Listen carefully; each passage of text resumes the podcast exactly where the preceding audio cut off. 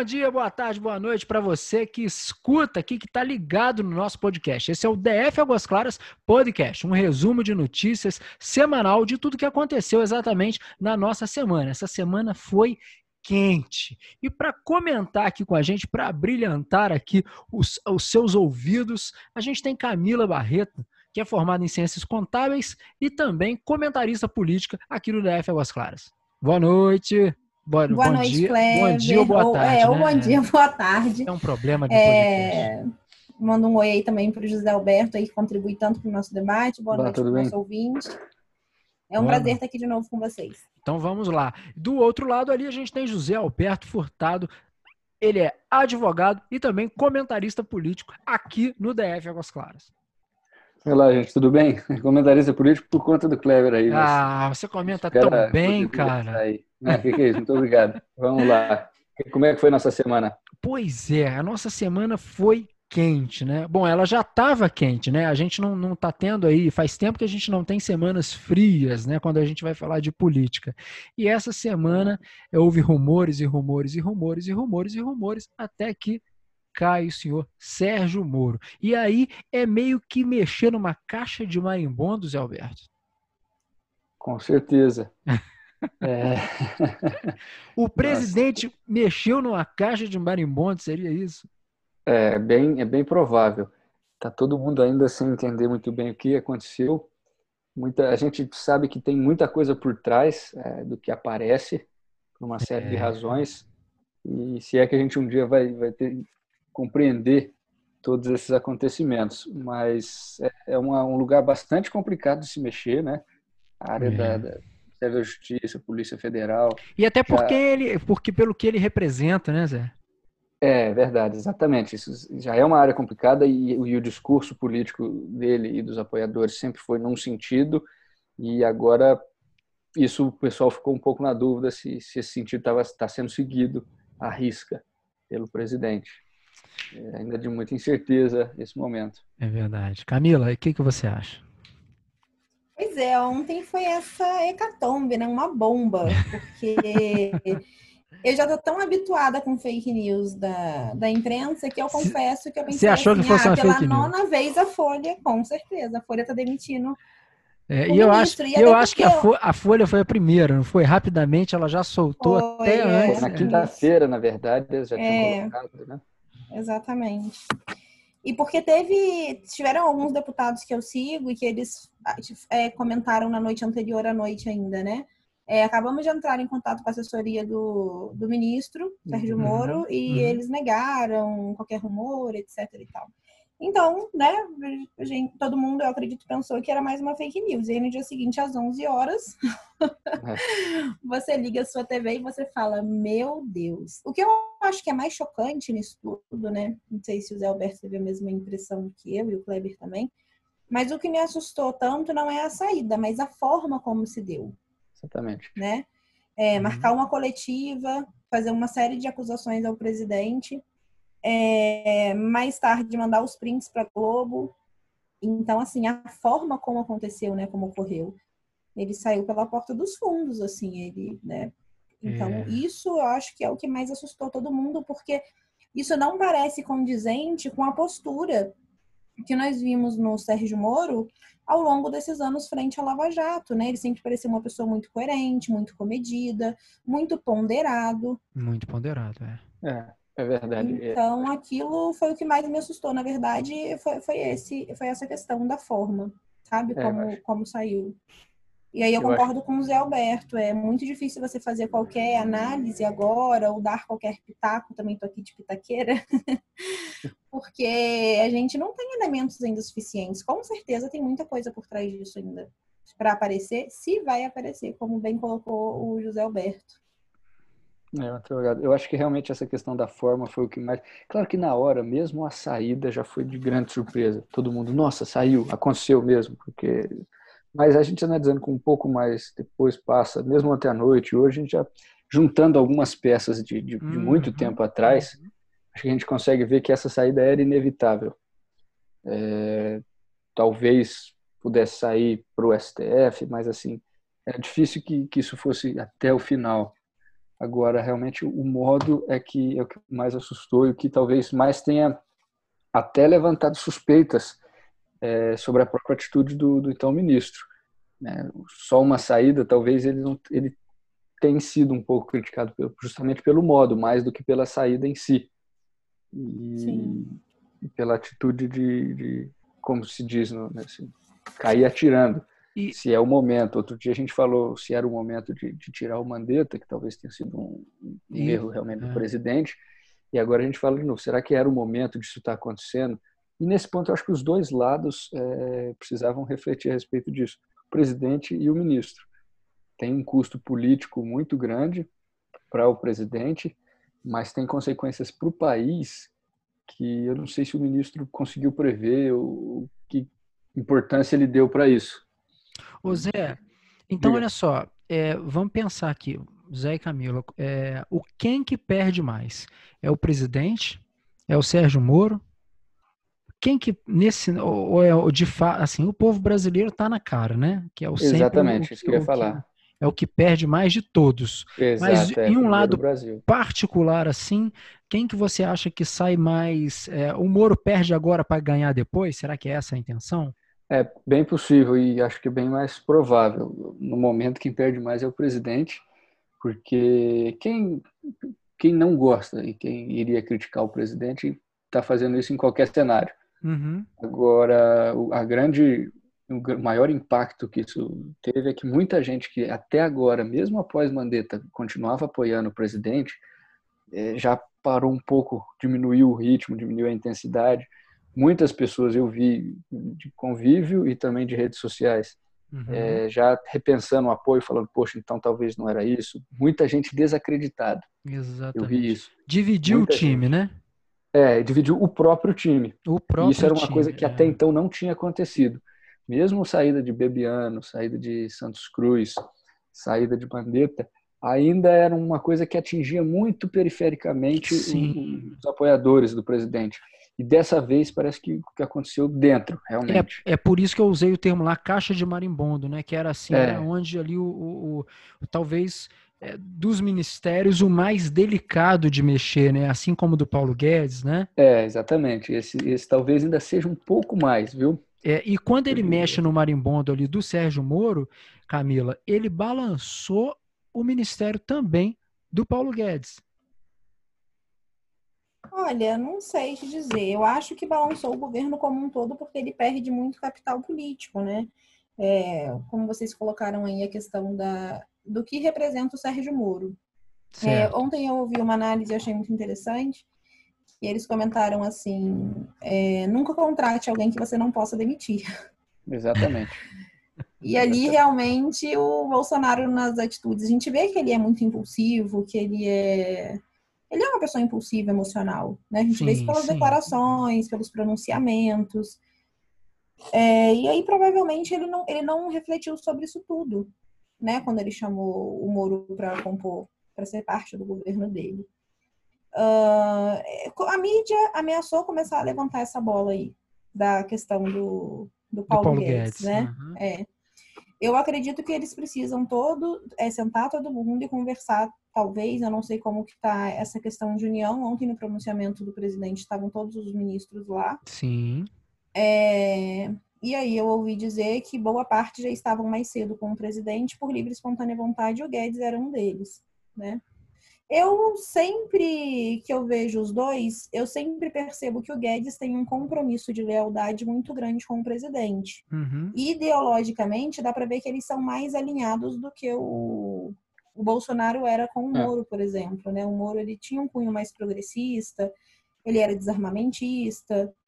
Então existiam alguns pontos ali que foram pontos importantes na, na eleição do Bolsonaro e que a gente sabe que o Moro não não compartilhava da mesma na mesma linha, né, ideológica. Então é, é, igual o José Alberto falou, se a gente é, fizer uma retrospectiva, a gente consegue ver alguns pontos de, de discordância Agora, um ponto também que eu acho muito delicado é: será que ele não poderia esperar para sair? Isso pois foi é, estranho, é. né? Porque agora, no meio né, de tanta crise é. junta, Né? A gente tem aí uma pandemia, uma crise econômica que está vindo logo atrás, uma crise no Congresso grande, né, com relação a uma série de propostas do governo que estão lá paradas, as farpas trocadas aí do Congresso com o presidente uh, e vice-versa. Yeah. Então, o momento também eu achei assim extremamente delicado. É realmente é uma situação assim que você olha e não acredita, porque é verdade. Né, então, você olha. É. Então, para você seria uma outra facada. Olha, Diego, eu falei, é difícil fazer uma análise porque a gente não sabe tudo que está por trás disso né? Eu vou falar sobre as sensações. A sensação que eu tenho até o momento é que talvez ele pudesse pelo menos esperar e sair de uma maneira, é, como é que eu vou dizer, mais digna, talvez, assim, sabe? É, falar, olha, dessa forma que tá, não dá para mim, eu não quero mais, né? Porque a impressão que dá é que parece que houve um, um, um racha ali entre os dois, né?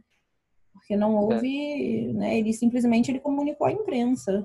Ele, ele chamou uma coletiva sabendo da rixa que o presidente tem com a imprensa. E vocês acham assim que. É... Então, aí a gente entrando agora um pouquinho dentro ali do Sérgio Moro, vocês acham que, de certa forma, assim, é, ele fazia um. É, como é que eu posso dizer? O trabalho dele estava meio lento com relação a, a de fato ajudar o presidente? Ou as investigações. Eu digo investigação, quem matou o Bolsonaro? Né? Então, inve... O que, que você acha, Zé? Nesse, nesse particular da, dessa investigação do, do Adélio, né? que é o que o presidente tem dito que é o principal, um dos principais pontos de discordância, é, eu acho que não sei se faltou do, do, do, ministro nesse caso não, porque eu nunca vi em nenhum momento ele posso estar errado, mas nunca vi ele dizer que a investigação estava encerrada, que não havia mais razão para investigar aquilo, e nunca vi também, de outro lado, ele envolvido diretamente naquilo. Acho que ele delegou para alguém em quem ele confiava e ficou satisfeito com os relatórios daquela equipe, o que o presidente não ficou satisfeito. O presidente não, não se contentou com aquele, com aquele relatório. Mas acho que o trabalho do, do, do Ministério estava lento em outros sentidos, até talvez não por culpa do, do ministro. Nesse ponto, é, já vinha colecionando algumas, alguns insucessos desde o começo do governo, seja porque tudo que o ministério mandava no Congresso era modificado, às vezes tiravam partes essenciais dos projetos, é, ou nem discutiam os projetos, ou porque às vezes alguma coisa que saía do Congresso e para o ministro era bastante relevante que o presidente vetasse ou modificasse de algum modo, tentasse modificar, o presidente acabava não se envolvendo e deixava, por exemplo, para citar dois exemplos, é, aquela questão do, do COAF e do CARF, são duas coisas, uma coisa que o presidente agiu e outra que ele deixou de agir, que incomodaram bastante o, o ministro. E como ele, nesse ponto, acho também que tem que concordar com ele, como ele era quase que perseguido por muitos congressistas, muitos parlamentares, é, o trabalho dele acabou não tendo muito efeito. Como na parte de, de ação da, da polícia, de investigação, o que dava para fazer, acho até que fez com competência. Mas a parte bastante relevante de proposição não foi um ministério propositivo, porque não conseguia encontrar base no Congresso, eu acho, para isso. Não sei como a Camila vê. O que, que você acha, Camila? Eu até acho que ele vinha bem perante o Ministério. Eu não tenho. O, o José Alberto é jurista, por isso pode até falar melhor do que eu, né, sobre essa, essa área. Mas eu vi que eles é, tiveram algum sucesso, compreenderam o maior líder do PCC, eles tiveram um recorde em apreensão de drogas, é, é, recorde, né? Eles, é, eles tiveram alguma, algumas ações que foram bem positivas. Uma coisa que eu particularmente sentia falta, talvez até pela natureza do Sérgio Moro de ser juiz, né? Uh, eu sentia falta que ele se colocasse em alguns momentos, tá? Por exemplo, é, perante toda essa situação que a gente vive hoje da pandemia, de ver civil indo preso, de ver governadores. Eu sei que isso acho que nem era é, competência exatamente do Ministério, né? Uhum. Mas eu acho que ele poderia, ao menos, dar uma nota, se posicionar, né? Justamente pela figura pública, pelo que ele representa. Foi onde tá? o Bolsonaro fala, falou que ele é, só queria aparecer, às vezes, em notícia bonita? É, não me, não me ative essa parte do, do discurso. É, teve uma parte do discurso que ele, que ele fala isso, né? Ele fala. que o, o, o Moro às vezes só queria estar na hora do, da, da notícia boa. E aí Entendi. ele cita que, que o, vários ministros lá tomam porrada, tomam bolada. Que é ah, é, o, verdade, ele, ele falou citou o sobre o, isso, da, da educação, né? Isso. Uhum, é. é. É um que se expõe demais. Isso talvez expõe seja demais, exatamente. Perfil também, né? A se expõe é. muito. Ô, ô José Alberto, tem hum. uma notícia aqui que pega um pouquinho para dentro da sua área, que é o chefe da PGR, né, o Aras, o Augusto Aras. Sim, ele, sim. Ele, ele, pediu um inquérito, né, ao STF para investigar sim. as declarações do Sérgio Moro, né? É, certo, é, por que na, é por que isso? Porque na, na, na fala do Sérgio Moro ele comete ali alguma alguma algum, alguma coisa que dê pano para manga para virar um processo para Ah, sim, sim, sim. E acho que no primeiro momento o que a gente enxerga mais é coisa que pode complicar o presidente, mas uma análise talvez mais detida, a gente pode até encontrar fatores de complicação para o ministro, para o ex-ministro. É, o que o AS tenta nesse, nesse momento é mostrar uma independência, porque também em determinado momento ele foi acusado de ser muito próximo ao presidente, pessoalmente uhum. próximo, de modo que não, não teria isenção no trabalho e mostrar que realmente ele, ele o Ministério Público, né, como, como chefe do Ministério Público, ele quer é, atuar no, no, no, dever dele. Porque o ministro Moro, é, uma, duas, dois pontos principais eu acho que, que podem sim é, ter mais desdobramento de investigação. O primeiro é parte um pouco mais política, mas de que o presidente teria tentado é, interferir, tentado controlar de algum modo a polícia ou obter uhum, informações sim. que ele não deveria ter. Isso é, é, é passível de investigação. Mas o, um outro fator também que é bastante grave é que o ministro diz que não assinou uma ordem de exoneração do diretor-geral da polícia. E acontece que apresentaram para ele um papel em que havia assinatura eletrônica dele. Ele falou: Olha, não, não, eu não assinei. E isso é bastante grave. É, é, a acusação que ele faz, então, na, na prática, na, é que alguém usou o certificado digital dele, ou alguém é, se passou por ele para assinar um documento de grande relevância no, no governo. Seria o que? É... Sem é. ter autorização, é, sem ter nem o conhecimento dele. Isso é bastante grave e isso é um pouco mais concreto de ser apurado, isso é mais passível de ser apurado e provado do que, por exemplo, a alegação de que o presidente queria ter uma ingerência, porque e, e aí, é um pouco tentar entrar no que o presidente na intenção e aí é mais difícil. Agora, um papel assinado é, é Entendi. É e aí, assim, para pra, as pessoas às vezes que vão escutar e não vão entender muito bem ali o papel do presidente. É como se o presidente tivesse uma geladeira e aí ele fala assim, Moro, toma conta dessa geladeira aqui. O Moro é quem toma conta e quem, e quem dirige tudo que está ali dentro da geladeira. O presidente ele pode abrir essa geladeira e mexer? Como é que é isso? Excelente, excelente a imagem. É, é Vai ficar bem fácil, hein? É, é bem interessante essa imagem. Então, o presidente ele tem esse, esse direito, né, vamos dizer, como, bem entre aspas, ali, o, o dono da geladeira, ele tem, bem entre aspas, ele tem o direito sim de abrir, mexer ali. Certo. O problema é o modo, igual a gente falou, a saída do Moro, talvez o principal problema seja o modo como ele fez, é o modo como o presidente mexe nessa geladeira. Porque também, apesar, a, a partir do momento que ele designa um administrador para uhum, esse ambiente, uhum. é, ele também precisa respeitar o espaço desse administrador. Uhum. Não pode simplesmente, senão o administrador fala, bom, o que, que eu estou fazendo aqui? O meu trabalho é completamente desprezado, é inútil. Não... Ele tem, então, respondendo de modo mais simples, o presidente tem sim esse direito tá. de mexer. O problema é o modo e também a intenção.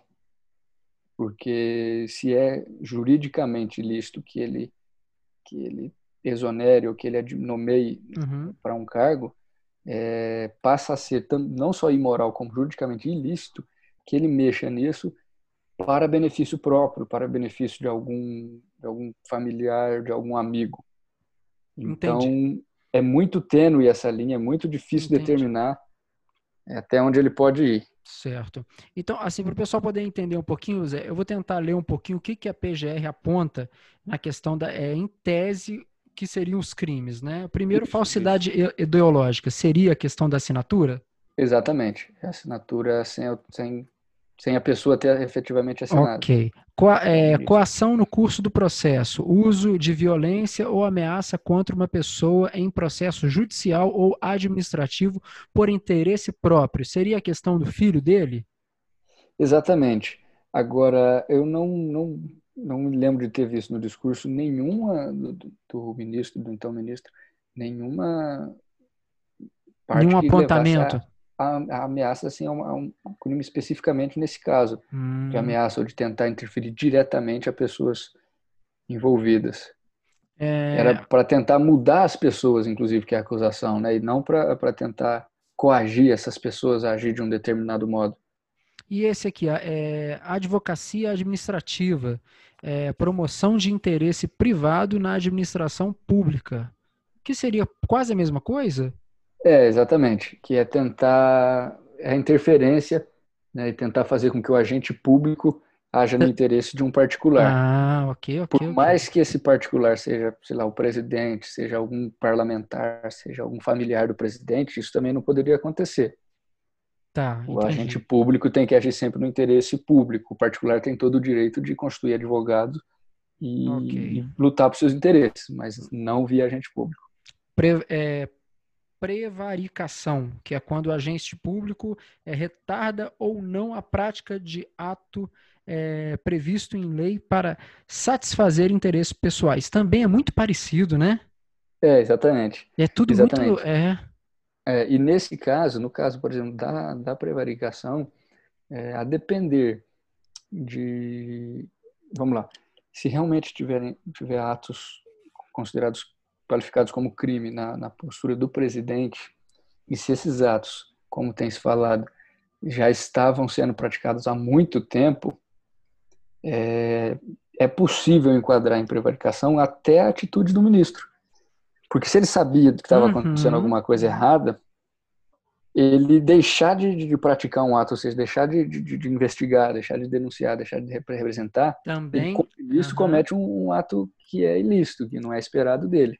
É, o que eu estou é entendendo. É interessante o efeito cascata que pode Isso, ter. Isso, uma... exatamente, exatamente. E tem uma outra questão que eu gostaria de colocar também, porque tem duas entrevistas do ministro Sérgio Moro, que hoje, inclusive, eu reassisti, uma de 20 de janeiro no Roda Viva e a outra de 11 de março, tudo desse ano, né, na Globo News, uhum. onde ele fala da questão de que nunca houve intervenção do presidente da República, ele fala do poder do presidente da, da República na indicação do nome, né, da Diretoria-Geral da, da, Polícia. da Polícia Federal, uhum. Né, que aí nós entendemos que essa é a letra da lei, mas que é, houve um, um, combinado, né? O Bolsonaro é, deu a é, palavra que é daria é, a ele a indicação, a, carta a, branca. A, exatamente, a famosa carta branca, né? Isso. Eu te dou a carta branca, mas eu vou supervisionar, é isso? É, parece que, que essa supervisão... A gente precisa entrar num, num, num consenso? Exatamente, parece que o presidente... Eu acho que, de novo, a Camila falou semana passada e acho que é o pres... a comunicação do presidente é muito ruim. e é uma comunicação a pública, mas também a, a privada com, com, a equipe. Sim. Eu acho que eles, o presidente disse uma coisa e ele entendeu uma coisa e o ministro entendeu outra. talvez os dois é, é um cenário talvez um pouco improvável, sei lá, não sei, mas talvez os dois estejam agindo plenamente de, de boa fé e de acordo com as próprias consciências. Só que uma coisa é a cabeça do presidente, que de novo tem, um, tem algum problema de comunicação, é uma pessoa mais direta, mais simples, né? No, Sim, na, manifestar. narrativa. É. E outra coisa é a cabeça de um ministro que é, é, juiz criminal de formação, exerceu por 20 anos ou mais essa, essa atividade, e não só é juiz criminal, como é conhecido por ser assim, por ter um faro muito aguçado para crimes, para ilícitos, enfim. E talvez seja um pouco disso, cada um olhando, do, vamos dizer, do fundo do coração, eles estão sinceros no que está acontecendo, no que eles estão reportando. Acho que é um cenário possível. Só que eles se entenderam mal. E, e aí o presidente entendeu que a carta branca era, como você falou, com carta com supervisão. Com, consen é, com consenso. É, e o ministro falou, bom, essa supervisão já é Fa demais. É, faço o que eu quiser. Ele falou é... isso tá na coletiva dele, né? Ele falou assim, eu te dei autonomia né? O que não quer dizer que eu te dei todo o poder, né? Que é, é. extenso, é. inclusive, a minha cadeira, por exemplo. É, e, é Camila, ah. não, e você acha que o Bolsonaro é um pouco mal visto por isso, por essa é, como é que fala assim, por essa pela comunicação? É, não, não digo pela comunicação, mas por essa postura firme, como ele fala assim, ó, eu não, vocês não vão me ver omitindo nada, né? Ele é um pouco mal visto por isso? Olha, eu acho que acontece os dois efeitos, né? Há o grupo que compra e fala, ah, eu votei nele por isso, porque ele fala dessa maneira direta, porque ele é o cara que sai no meio da pandemia e vai lá na Ceilândia conversar com o cara que está fazendo um churrasquinho na esquina. E tem aquela parte da população que não, que fala, ah, mas falta uma postura, né, uma etiqueta, falta a liturgia do cargo. É, ele tem um discurso ruim, né, ele não tem uma oratória boa. É, a gente, nós, é, é, é possível reparar que ele não gosta de ler o discurso, ele gosta também de improvisar, de é, falar é. né, do que ele está sentindo ali no momento o Bolsonaro é um cara extremamente emocional, né? Tanto que todo dia lá quando ele sai, ele chega no, no palácio, ele para com as pessoas ali na porta. Esse é o jeito dele. Eu acho que é impossível mudá-lo por completo. Mas que ele precisava, por exemplo, aprender a ler um discurso, é, se calar. Em vários momentos ele precisava se calar, porque a cada é. fala dele, cada vez que ele fala, você vê que ele dá é. tanta munição para dar tiro é, nele. Precisa ser muito mais que o assunto, é, exatamente, o assunto dura 10 dias. É, na imprensa. Eu ia, eu ia colocar aqui um preto e branco aqui na, na no, no, nosso podcast. O preto e branco é quando a gente fica em off, assim, para a gente poder ah. comentar isso, mas teve um determinado momento para lá do discurso que, que embolou tudo. Que embolou Nossa tudo. E aí. Senhora, nem me fale. Exatamente. Então, esse também é mais um erro. Eu acho que os dois lados, é. de novo, assim como no Mandetta, os dois lados erraram bastante para que a coisa chegasse nesse ponto.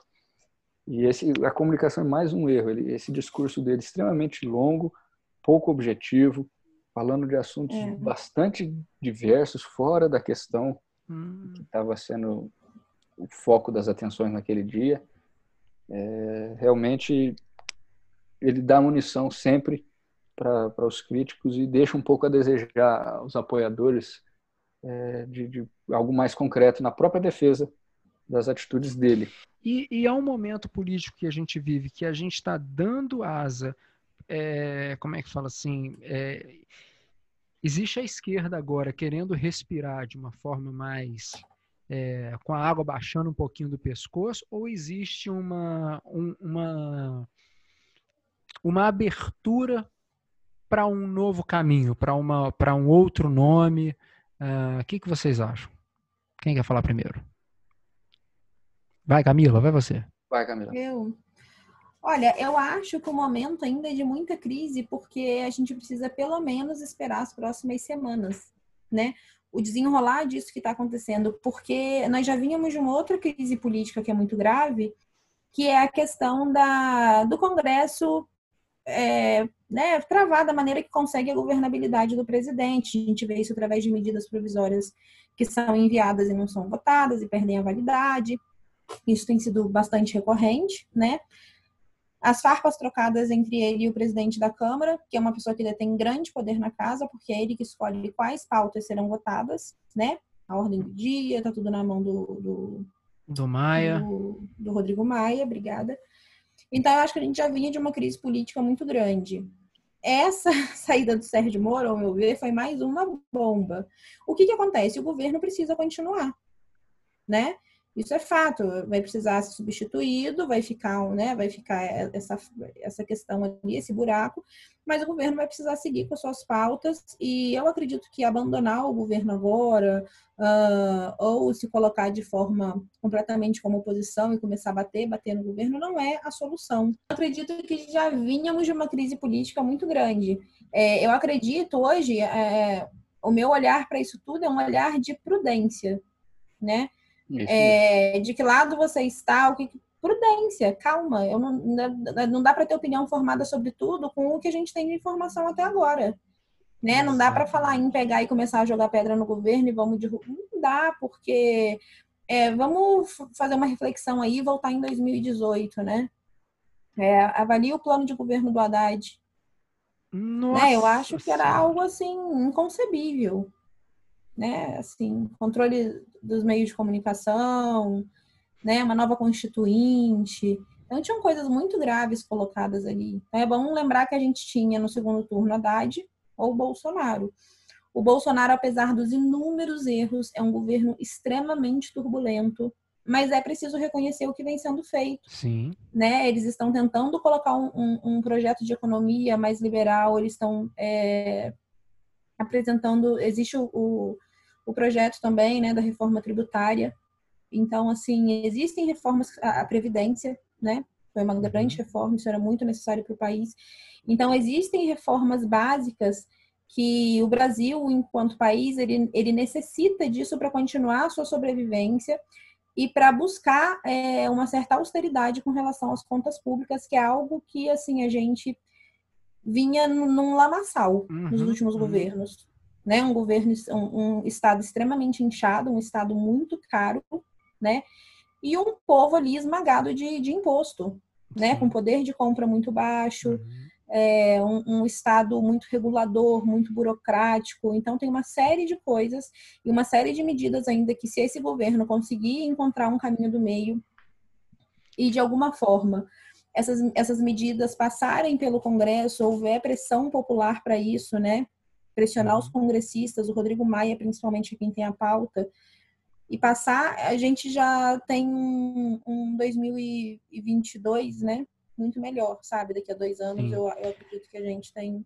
É porque. Né, um é, dentro de que você estava falando, Camila, se a gente olhar um pouquinho atrás aí, antes do coronavírus chegar, é, o, o país vinha numa, numa crescente, Exatamente, né? A gente vinha num, num, num olhar otimista, né? Com que certeza. as coisas estavam acontecendo, né? É, é, os é. empresários estavam começando a respirar, né? Há tempo que Sim. a gente não tinha Tô isso. Citando mesmo o, o, ministro Tarcísio, que você vai entrevistar no dia primeiro, né, da infraestrutura. Sim. É, o que ele vem fazendo de trabalho pelo país, a quantidade de obra, de estrada que, que vem sendo entregue, é. É, a gente nunca viu isso em nenhum governo. É. Nunca. Isso é, a gente pode afirmar com certeza. Assim, e? Isso, de... isso em isso não tem dois anos de governo, era só isso que eu queria falar. É, não, isso, diga-se de passagem, assim, é, o do ministro Tarcísio é um ministro meio fora da curva, né? Ele é um cara, assim, que faz um trabalho, assim, que há muitos e muitos anos a gente não Exatamente. via uma é celeridade é. nas coisas de uma forma... Olha, eu, eu é. digo que o trabalho dele é serenidade e simplicidade. Ele é rápido é. e ele é simples. e ele executa tudo com uma... Uma... Portanto, é muito eficiente. É muito exatamente. eficiente, exatamente. É incrível. E é. É, semana que vem nós teremos o prazer aqui de, de estar com ele aqui na roda para a gente poder bater esse papo. E olha só, voltando um pouquinho aqui, é, eu queria perguntar para vocês se vocês acham que quem assumir o Ministério da Justiça chega com uma certa pressão é, do que as mídias estão levantando. Olha, se você assumir lá, você tem que abrir a perna que o Bolsonaro é que vai. Chega com essa com esse tipo, com essa colocação, com essa pressão? O que, que, vocês, o que, que vocês acham? Pode ir aí, quem quiser. Eu vou Olha, deixar para o José, que é, é. jurista. É. Vai lá, José. Não, que, que é isso? Não. Ele chega muito visado. Vai chegar com um nível de atenção de todos os lados que o ministro Moro não teve. É, todo mundo querendo achar ali alguma coisa, alguma coisa dele. Mas não sei se ele chega com essa com essa imagem de que vai ter que ceder, até porque Acho que se for esperto, o presidente vai nomear alguém e na nomeação vai reforçar que é alguém independente. Não 100% independente, porque se trata de, de, um cargo de governo. O diretor da polícia já ele já nomeou, não já? Ele não sei se ele já efetuou a nomeação. Eu ainda não vi nome não, é. Alexandre Ramagem, escolhido para chefiar a PF. Ele é auditor diretor da ABIN.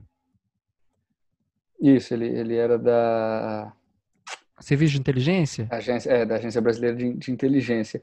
Eu realmente não tinha visto que já tinha saído a, a nomeação. Eu vi que ele era um dos cotados, é. assim como. É, na verdade, eu tô lendo. no Distrito Federal. Ah. Eu tô com essa, com essa fonte aqui, com a fonte aqui da, do R7, do, do. Entendi.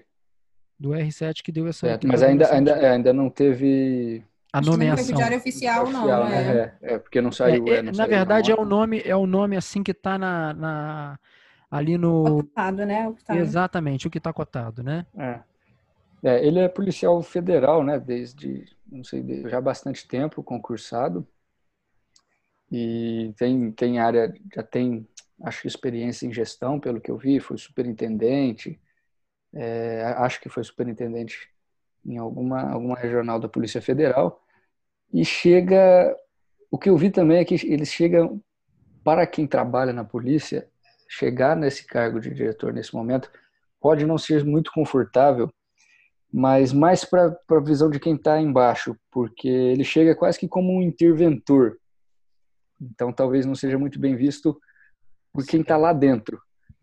Hum. Mas se o, se o governo for, for inteligente, bem der a resposta bem rápida, é, acho que ele vai, o presidente vai tentar colocar pessoas garantindo que elas terão liberdade para atuar no interesse público e não no interesse particular de uma família ou de um grupo político okay. do parlamento. Entendi. Pessoal, é difícil. É, você viu que a gente não falou de coronavírus ainda, né? É verdade. É.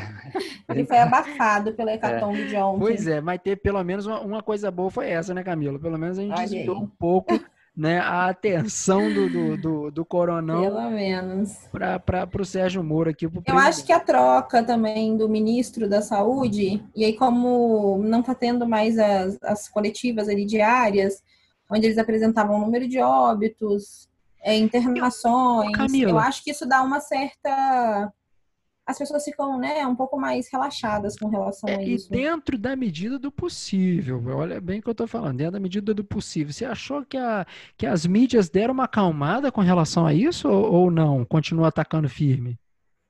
Ué, na verdade, eles mudaram só o, o, o, o foco da luz, né? Eles tiraram do, do Mandetta barra coronavírus e eles colocaram agora no Moro, porque realmente essa de ontem foi não, não, não, mas um pouquinho, assim, antes de ontem, vamos colocar assim, as notícias do coronavírus tinham dado uma certa é, é, amenizada ou você não tinha sentido isso? Na verdade, assim, é, se eu não me engano, 25 dos 27 estados já começaram a anunciar a reabertura. Uhum. Abriu um né? shopping, abriu um shopping aonde, gente? Em Blumenau, se eu não me engano. Foi Florianópolis. É... Temos também a questão de. Existem vários hospitais de campanha vazios. Uhum. Então, as pessoas, na verdade, estão esperando aquela. o caos. Ô, gente, né? vocês acham que daqui a um ano, mais ou menos, um ano e meio, dois anos, vai começar a chegar uns contratos meio esquisitos que foram feitos? Com certeza. Infelizmente, essa é a... Infelizmente. Como né? que pode, né? As pessoas se aproveitam de um momento desse, é. cara. Que é, tem... e, e todas as posições, né? No governo e fora dele. E fora, exatamente. Naquelas, naquelas lives de, de, de músicos que tinha, por exemplo, muitas delas que tinham QR Code para doação, por exemplo, eu vi recentemente uma notícia que outros canais reproduziam a live ao vivo, mas colocavam cada um o seu próprio QR Code. Ah. E aí a do... que as pessoas que as pessoas estavam fazendo achando que era para o para o projeto não central. acredito disso, dos artistas estava indo para estava sendo desviado para diversos canais sem ninguém ter atenção a isso é. Então naturalmente isso vai acontecer também em muitos contratos. Nossa, gente. Inclusive, o, o, ministro Moro tinha colocado né, um foco é, aí no Ministério da Justiça. É. Na semana passada ele tinha é, designado uma equipe, feito um plano de, de, fiscalização, pelo menos do uso do dinheiro, do, do dinheiro que o governo federal repassa, para pelo menos numa parte ter um pouco mais de controle. Mas mesmo assim é bem difícil e, e esses contratos vão acabar sendo é, é, por uma questão de segurança jurídica, muitos deles vão acabar sendo mantidos, mesmo com, com aspectos esquisitos, porque no momento eles estão sendo feitos dentro da lei, que é com dispensa de licitação, dispensa de uma série de cuidados que normalmente Exatamente. existem. É, a gente viu, teve uma notícia essa semana do marido da Joyce, como é que ela chama? A, é a deputada, né? Isso. Sim. Num, num, num, num, contrato que foi feito, onde a empresa dele, no, o CNPJ da empresa dele não, não, não condiz com, a, com, com o contrato que foi feito. Vocês chegaram a ver isso? Eu vi, não, não vi muitos detalhes, mas vi que houve sim uma série de questões. parece que são alguns milhões, 5 ou 6 milhões de reais. Isso, é, 5 contrato... milhões e 754. É, exatamente. Num, num, contrato que parece um serviço que normalmente não, não, não custa isso, isso tudo, alguma coisa assim. Ou até não, é um serviço que deveria ser gratuito. É, não entendi muito bem as circunstâncias em que isso aconteceu. Mas esse é um exemplo realmente de que. É, isso é o que, tá, que a gente está vendo por agora, assim, né? Que, que tá tudo é. muito quente, né? Que fica tudo é muito verdade. difícil de ver, né? Porque, ó, você precisa de tantos respiradores, pá, vai lá, comprou, já está aqui, é. vai. É. Né? E o dinheiro vai igual a água, né? Ele vai passando. Bom, infelizmente, vamos aí é, ver se isso não, não vai. Vamos ver se daqui a um tempo a gente não vai ter essas notícias, quem sabe até notícias boas. Ah, não falamos de coronavírus, né? Esse programa foi um programa que não teve vez. Deixa eu ver o que, que a gente tem mais aqui. Alguém tem uma notícia da semana que lembra assim, ó, pum, teve, aconteceu isso aqui que foi. Camila colocou o uso de máscaras obrigatório no DF, né, Camila? A partir do dia 30, não é isso? Sobre... A partir do dia 30. É, pode. A partir do dia 30. pena de multa, se eu não me engano. Não sei se tem detenção também lá. Como é que tá por aí, olhar. Gerais, é? Desculpa, eu não ouvi a pergunta. É, aqui no DF, é, o, o, governador Ibanez Rocha, ele decretou que a partir do dia 30, todo mundo Isso. que sair na rua sai de máscara, né? O uso certo, da máscara certo. se tornou obrigatório. Por aí, teve uhum. alguma medida?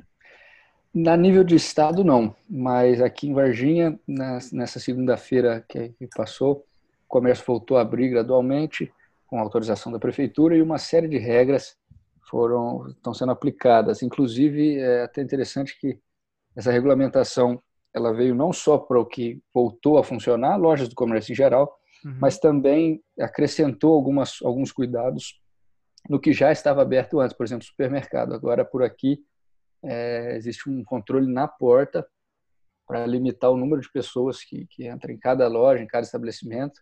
Ah, é, olha só. Só pode entrar realmente usando máscara. Na rua não tem essa determinação, mas em tudo qualquer tipo de comércio é obrigatório que, que use máscara e que exista um controle bastante rígido das, de quantas pessoas estão nos estabelecimentos ao mesmo tempo. Tá certo. Camila, seremos melhores pós-coronavírus? Eu não tenho essa, esse otimismo, não, vou ser bem sincera. Eu Jura? acho que passando a pandemia, o mundo continuará seguindo. Você acha que a galera esquece? É, da maneira que com toda certeza, absoluta. A partir do momento que abrir a portinha do shopping, você verá. É. O problema maior que o problema maior que teremos, na verdade, eu acredito, é lidar com a crise econômica que vem. Isso sim vai ser um, um problema dos grandes e a questão também, aí voltando aí para a área do José Alberto e jurídica, foi outra questão que eu senti falta do Sérgio Moro se posicionar de uma maneira mais enfática, a questão da soltura, né, dos detentos. Uhum, é verdade. Da pandemia. É... Ontem eu li uma notícia em Minas Gerais, né? De um rapaz que foi solto, de um criminoso, né? Rapaz, ah, não, um criminoso que foi solto e parece que ele já tinha quatro estupros na ficha e conseguiu completar o quinto. É e o, um dos líderes do, do PCC também, que parece que saiu de tornozeleira, já conseguiu quebrou. se quebrou a tornozeleira e também já está foragido. foragido é. E aí é. tem civil sendo, sendo preso na praia e sendo levado para dentro da cadeia. Você tem então, ideia de quantos presos foram soltos? No DF, se eu não me engano, 600. Posso falar quantos foram por causa do ah, coronavírus? Não, não. Por favor. 25 mil detentos. É Meu muita Deus coisa. É, é uma notícia coisa. da Gazeta do Povo, tá? É verdade. É. E, e, eu acabei colocando aqui no de 9 de abril, ou seja, já faz Exatamente, até um tempo. Exatamente, já Nossa. faz até um tempo, Zé. É verdade. E é um jornal de, de, de, de confiança, né? Então, realmente é um Exatamente, número... é uma mídia super de confiança, por isso que eu falo é, que eu... Gazeta do Povo. Como que faz, José Alberto aí, que é da área do direito? José, é... o que, que a gente precisaria? Uma reforma do Código Penal? Isso seria feito pelo pelo Congresso, passando pelas casas, o que, que o que, que é. qual a possibilidade é que, que se isso, tem né? perante é, isso?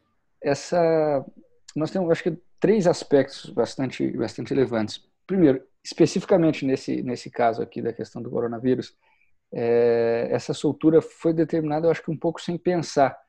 Acho até que não foi nem com base em nenhuma previsão é, de direito criminal especificamente, o que aconteceu foi que as pessoas, os, os, alguns administradores viram e falaram, bom, os presídios como aglomeração são potenciais focos de, uhum. de, de Covid. É. E aí decidiram liberar aqueles presos que, que, que aí sim, que a legislação permitiria serem uhum. soltos, mas mais com base no, no, no, no, no estouro do momento do que em, em, em legislação. Em respaldo de legislação. É, exatamente.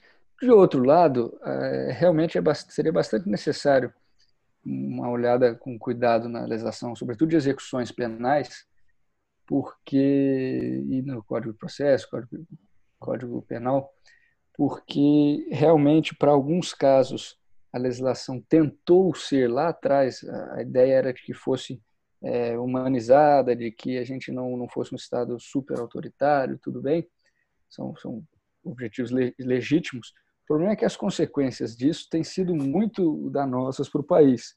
Então, realmente. Precisa de uma reforma, precisa passar realmente pelos, pelas duas casas eh, no Congresso em Brasília. Mas, além disso, também o terceiro e último aspecto, eu acho é que basta um pouco uma aplicação um pouco mais é, rigorosa do que já existe de legislação. Entendi. Em muitos casos, por exemplo, é, eu não sei, não saberia infelizmente precisar números, mas presos que, por exemplo, poderiam estar é, em regime fechado, em regime semiaberto, alguma coisa assim, acabam não sendo é, mandados para esses estabelecimentos por falta de estrutura. Então falta, e isso é uma preocupação também legítima, de, falta presídio, faltam vagas nos presídios no Brasil. Só que, para muitas pessoas, a resposta para essa falta de vagas é simplesmente deixar de prender ou soltar é, aqueles que eles consideram é. Menos, uhum. menos criminosos, vamos dizer, menos graves.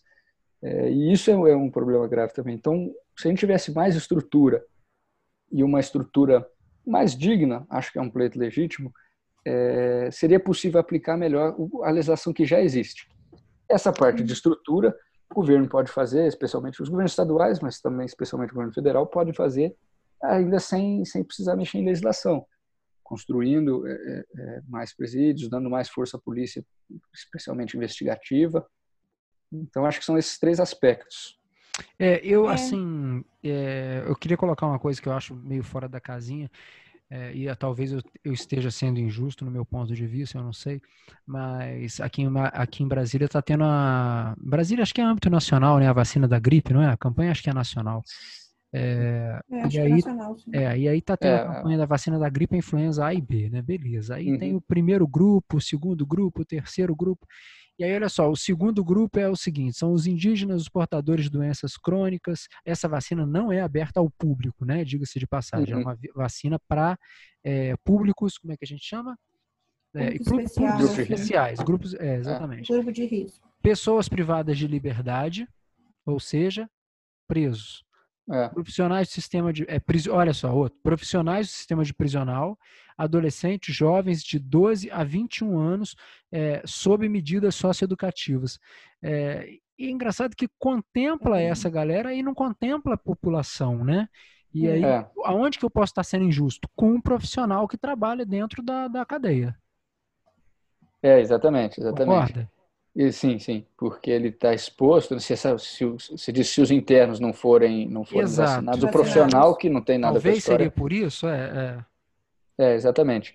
Mas é, o profissional dessa área está aí contemplado no, no grupo de, no grupo é, alvo de vacinas, pois é, né? Pois é.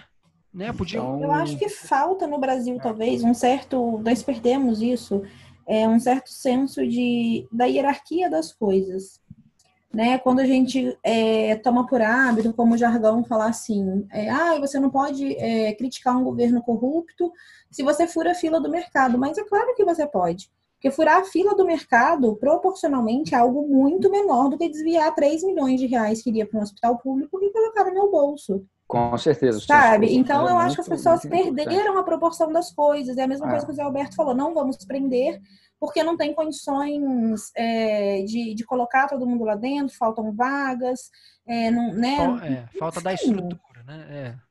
É, então o brasileiro médio, o cidadão comum, ele fica com aquela sensação de impunidade pulsante ali no coração dele. É, exatamente. Né? A sensação que eu tive outro dia aqui na, na, na porta da minha casa, houve um acidente de carro, é, dois rapazes fazendo um pega, atingi, atingiram um terceiro que estava trabalhando sim, de sim. Uber, quase uhum. mataram um rapaz.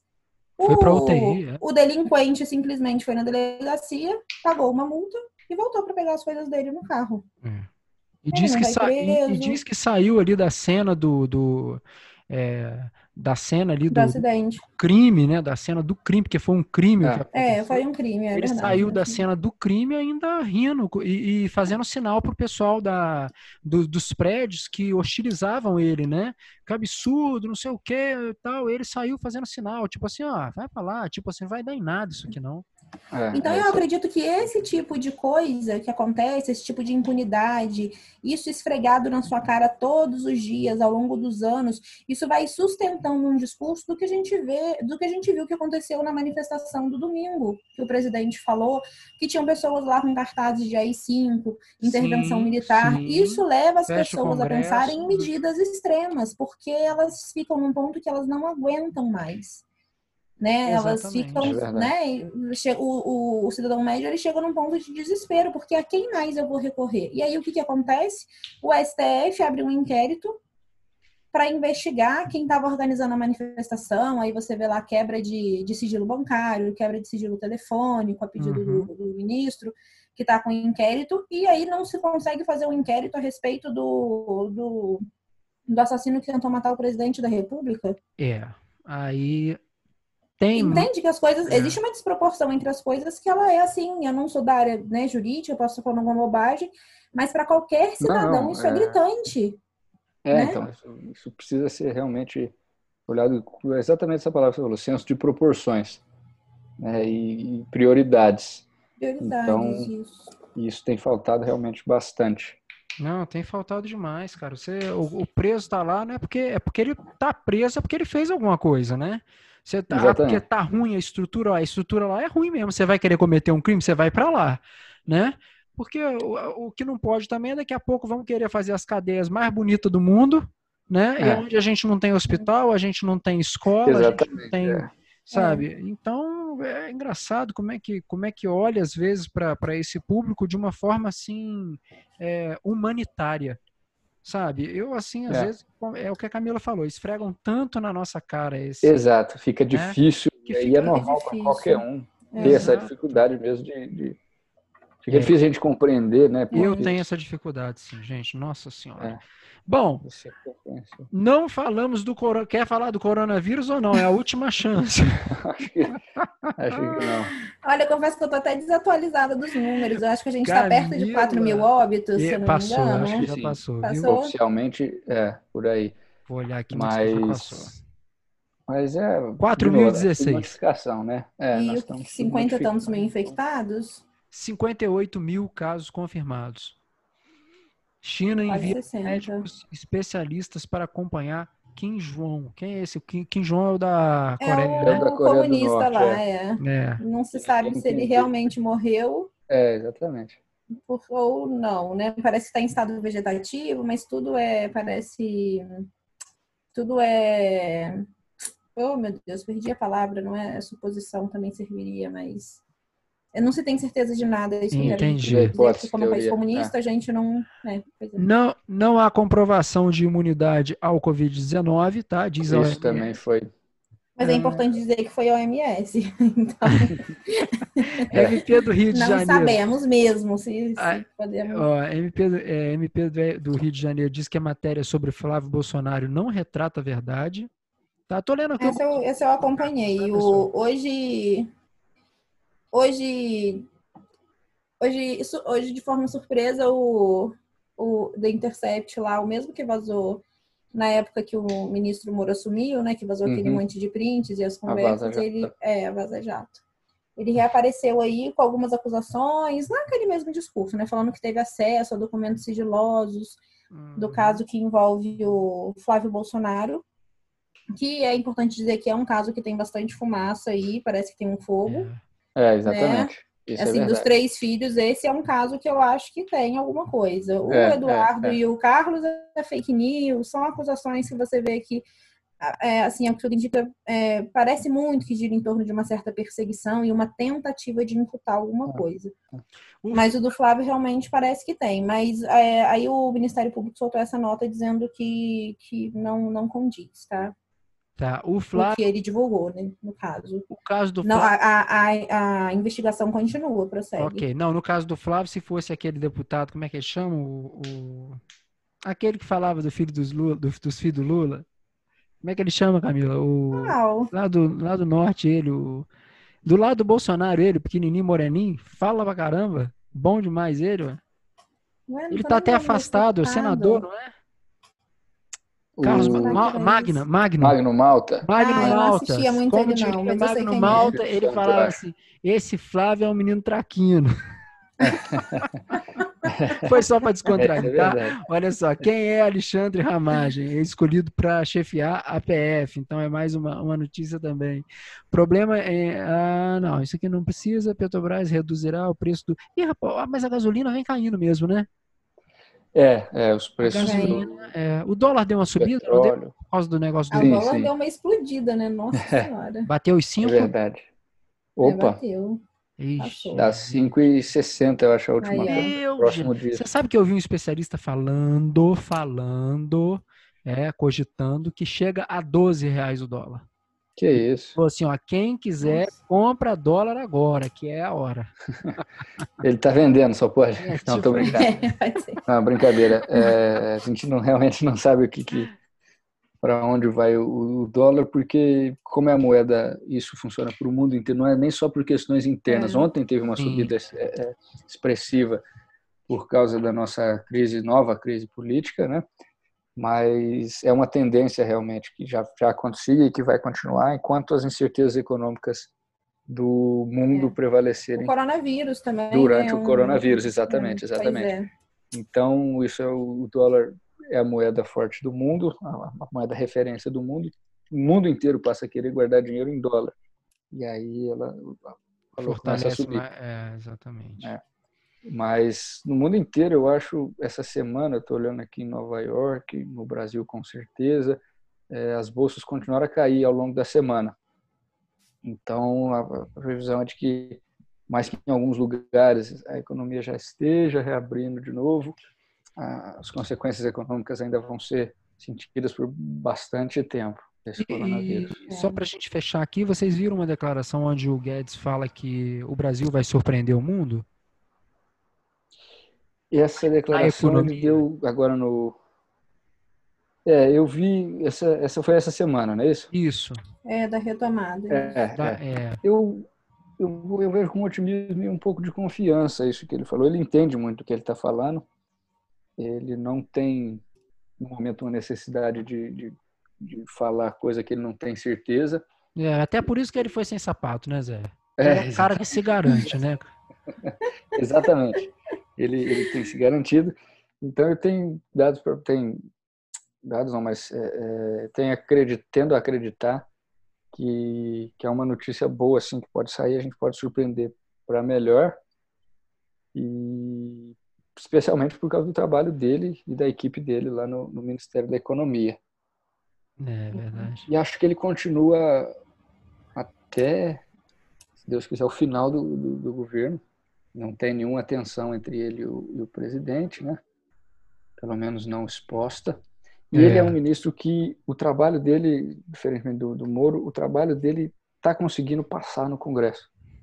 Então, ele não está colecionando tantos insucessos quanto Sim, é. apesar É. de que durante essa semana é, o governo soltou um plano Ah, é de, de recuperação, né, o plano Pro Brasil, meio fora um pouco do que ele do que ele É, gostaria daí que falo fosse. é. Isso passou isso pela é Câmara, de não foi? revisão. É, é um plano, acho que ainda do, do executivo, um plano de, de ações. Isso, na Mas- verdade, foi uns slides, né, que o Braga Neto, que se eu não me engano é o ministro da Casa Civil, ele passou, ele mostrou numa coletiva, em uma declaração, e é um plano bem keynesiano, que é o que a Dilma fez, assim, né? É, fala de aumento dos gastos públicos, enfim, é, é uma coisa totalmente desviada da linha do Guedes. PAC 2, é. José. É. Mas isso ainda é passível de ser revisto, então, e acredito até que a tendência é que seja assim revisto, quando essas turbulências diminuírem um pouco. É. Mais um problema de a perspectiva comunicação é. do governo. É. Dentro, é, exatamente, mas acho que dentro do possível, né, com esse contexto de coronavírus, a perspectiva é positiva na área da economia. É, algo ah. que me parece também é que o, o, Paulo Guedes ele é mais alinhado ideologicamente ao Bolsonaro e num cargo político, eu confesso que eu acho isso muito importante. É, eu acho é. que o exemplo aí do Moro, que era um cara extremamente técnico, né? Ninguém tem dúvidas da competência dele técnica, mas ideologicamente, quando a pessoa não é ideologicamente alinhada com você, o quesito lealdade ali vai ficar difícil de ser trabalhado, né? É, e aí é. acontece isso, né? A pessoa pode te deixar na mão no meio da tempestade. É verdade. Tá certo, queridos. Eu adorei esse papo aqui. A gente já passou, foi da hora. Porque vocês falam muito. Verdade. Opa! Quem que é o meme da semana? Puxa, difícil Nossa, essa. vi muito meme com o ministro da Saúde, mas eu confesso que eu é. acho Sacanagem, tão né? assim. É, fora de Verdade. contexto, fora de hora, que eu Pequeno, não consigo né? achar é graça. É, é. Sabe? É. Então, o meme da semana, vamos colocar aí que é a petezada, né? Porque vai fazer o quê? Vai defender o Moro? Ah, verdade. Vai Como é que fica? É. Fica complicado. Fica complicado. Pessoal, vamos ficando por aqui. Camila, José Alberto, obrigado pela participação mais uma vez. E a gente que agradece, Kleber. Na semana que vem. Obrigada, Kleber. Obrigado vocês, que é isso. Eu que fico lisonjeado. Na semana que vem, então, estaremos com o ministro. Com certeza. Opa, ok, olha só, eu tô, tô, planejando aqui também uma, uma reunião com alguns empresários para a gente falar do mercado mesmo, do mercado de trabalho. Legal. Hoje fiz uma entrevista com, com um empresário aqui, foi muito bacana. Tem muita gente boa fazendo muita coisa para manter a economia girando aí, viu? Muito bom, legal. Fantástico. Então tá bom, gente. Um abraço para vocês. E Alberto, um abraço, viu? Valeu, um abraço. Boa noite, boa semana. Obrigada, Valeu. Camila, gente. Boa um beijo, noite, José. Um beijo para vocês, tchau, gente. Boa noite. Obrigada. Até mais, tchau, tchau. E, pessoal, a gente vai ficando por aqui. Na semana que vem a gente está de volta. Todo sábado a gente grava. Geralmente no domingo ou na segunda-feira você sempre acompanha a gente por aqui. Valeu, tchau, tchau.